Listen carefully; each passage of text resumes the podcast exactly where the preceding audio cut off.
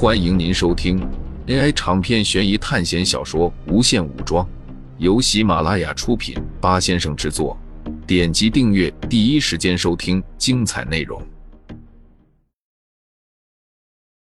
第十三章：月夜风雪山庄二。手环给了苏哲一份规则介绍，同时标注了他房间的位置。这个山庄很大，总共有三层，第一层是活动室。第二层和第三层是房间，第四层是阁楼，每一层都有好几百平米，可以说是一个十分豪华的山庄了。狼人杀简略规则：本次考试总共十二人，你们回到各自寝室后，将各自得知自己的身份。寝室和学校一样，只允许自己一个人进入。其中神明有四人，先知、猎人、守卫、女巫；普通村民有四人，这是好人阵营的八人。另外还有四人将会得到狼人的身份，获得胜利的条件：狼人将村民四人杀完，或者将神明四人杀完，就取得胜利。好人阵营玩家要将四头狼人全部杀死，才能获得胜利。奖励：狼人阵营获胜，死掉的狼人会复活，并且全员每人获得五千点学分，一个 B 级综合测评。好人阵营获胜，死掉的好人将会复活。并且每人获得三千点学分，一个 C 级综合测评。这就是手环传来的第一个规则提示了。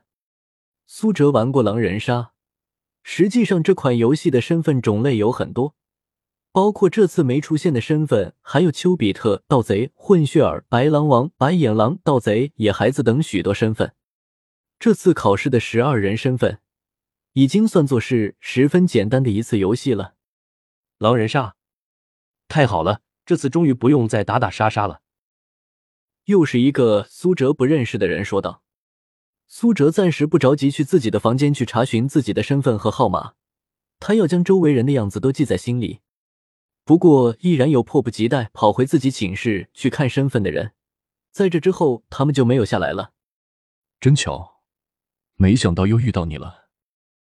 方行走过来说道。对了，你给我留下的那个麻烦。真的不算什么，也就一万学分而已。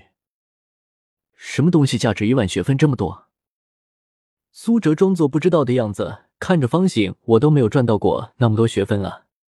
希望这次你和我不在同一个阵营，不然我还真不好下手。方醒淡然的说道，但是他语气很重，表现了此时他内心的愤怒。果然，黄涛还是给方醒带来了一些困扰。不愧是 B 级班的人。连方醒都能吃亏。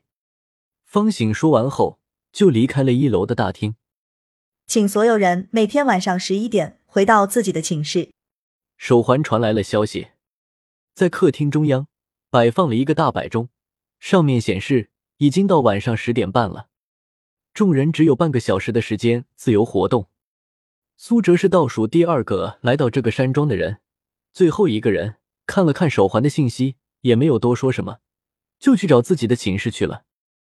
我们今后今天的饮食怎么办？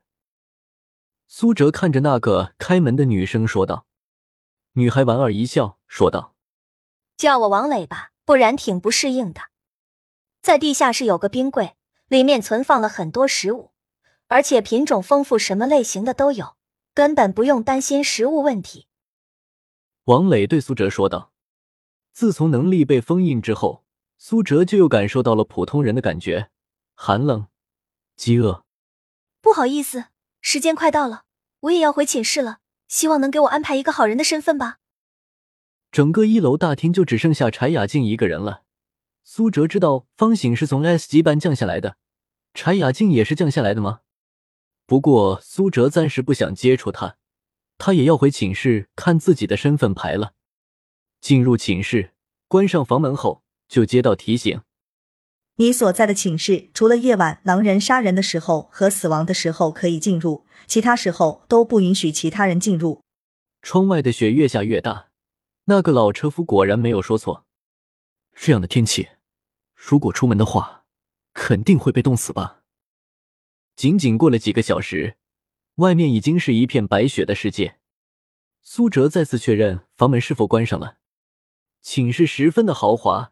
大概有三十多平米，在这里面同样有一个小型的壁炉，火焰在里面跳动，不时还有木头轻微的炸响。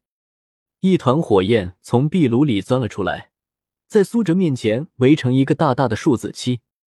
之后，这团火又变成了几个汉字，这就是苏哲的身份了。这团火焰在空中飞舞了几圈后，又重新回到了火炉里。我的号码是七啊。这时，手环传来信息：一。在夜晚十一点到白天八点之间，所有人不得离开自己的寝室，违者抹杀。二，不能攻击其他同学，狼人除外。在苏哲寝室的床头也有一个钟，上面显示着距离晚上十一点还有五分钟。这次的补习考试虽然没有像《死神来了三》那样恐怖，但是却实打实的告诉了你一件：无论结果怎么样，是好人阵营获胜，还是狼人阵营获胜。都会死人，那方胜利不过就是死的人多少的问题。这是一个语言类游戏，就像之前在大厅里的某个人说的，这次不用再是打打杀杀的战斗考试了。这个游戏不同的身份牌对应不同的能力。先知每天晚上可以查验一个人的身份底牌，只能查出好人和坏人，不能查出他的具体身份。狼人。每天晚上可以杀死一个人，守卫每天晚上可以选择守护一个人，被守护者不会被狼人杀死，但是不能连续两天晚上守同一个人。女巫手上有一瓶解药和一瓶毒药，在拥有解药的情况下，女巫能知道狼人晚上杀的人是谁。解药可以解救被狼人杀害的目标，毒药能够毒死任何目标。每晚只能使用一瓶药水，且女巫不能自救。猎人。被狼杀死后，或者白天被人投票处决后，拥有开枪的机会，能打死任何人。但是被女巫毒死不能开枪。村民没有任何作用。一些规则在苏哲脑海里浮现。这次的考试全靠逻辑推理。很显然，能够让人死亡的条件有四个：第一个就是狼人直接杀死；第二则是被女巫毒死；第三则是被猎人开枪打死；第四则是被所有人投票处决。关于最后一种投票处决方式，是在所有人都已经发言完毕的情况下，每个人选出自己认为是狼人的人，然后投票，得票最多的人就会被处决。就在这时，整个屋子传来了钟声，就像末日的进行曲一般，从手环里投影出了一片全息影像，就像身临其境一般。这是一片黑暗的地方，周围有几盏灯。整整十二个人，十二个号码牌围成了一个圆圈，而苏哲就在数字七下面。他看不见周围的人，因为根本就没有面孔，大家都通过手环隐藏在自己的房间里。也就是说，其他人并不知道苏哲是七号，也不知道苏哲的身份。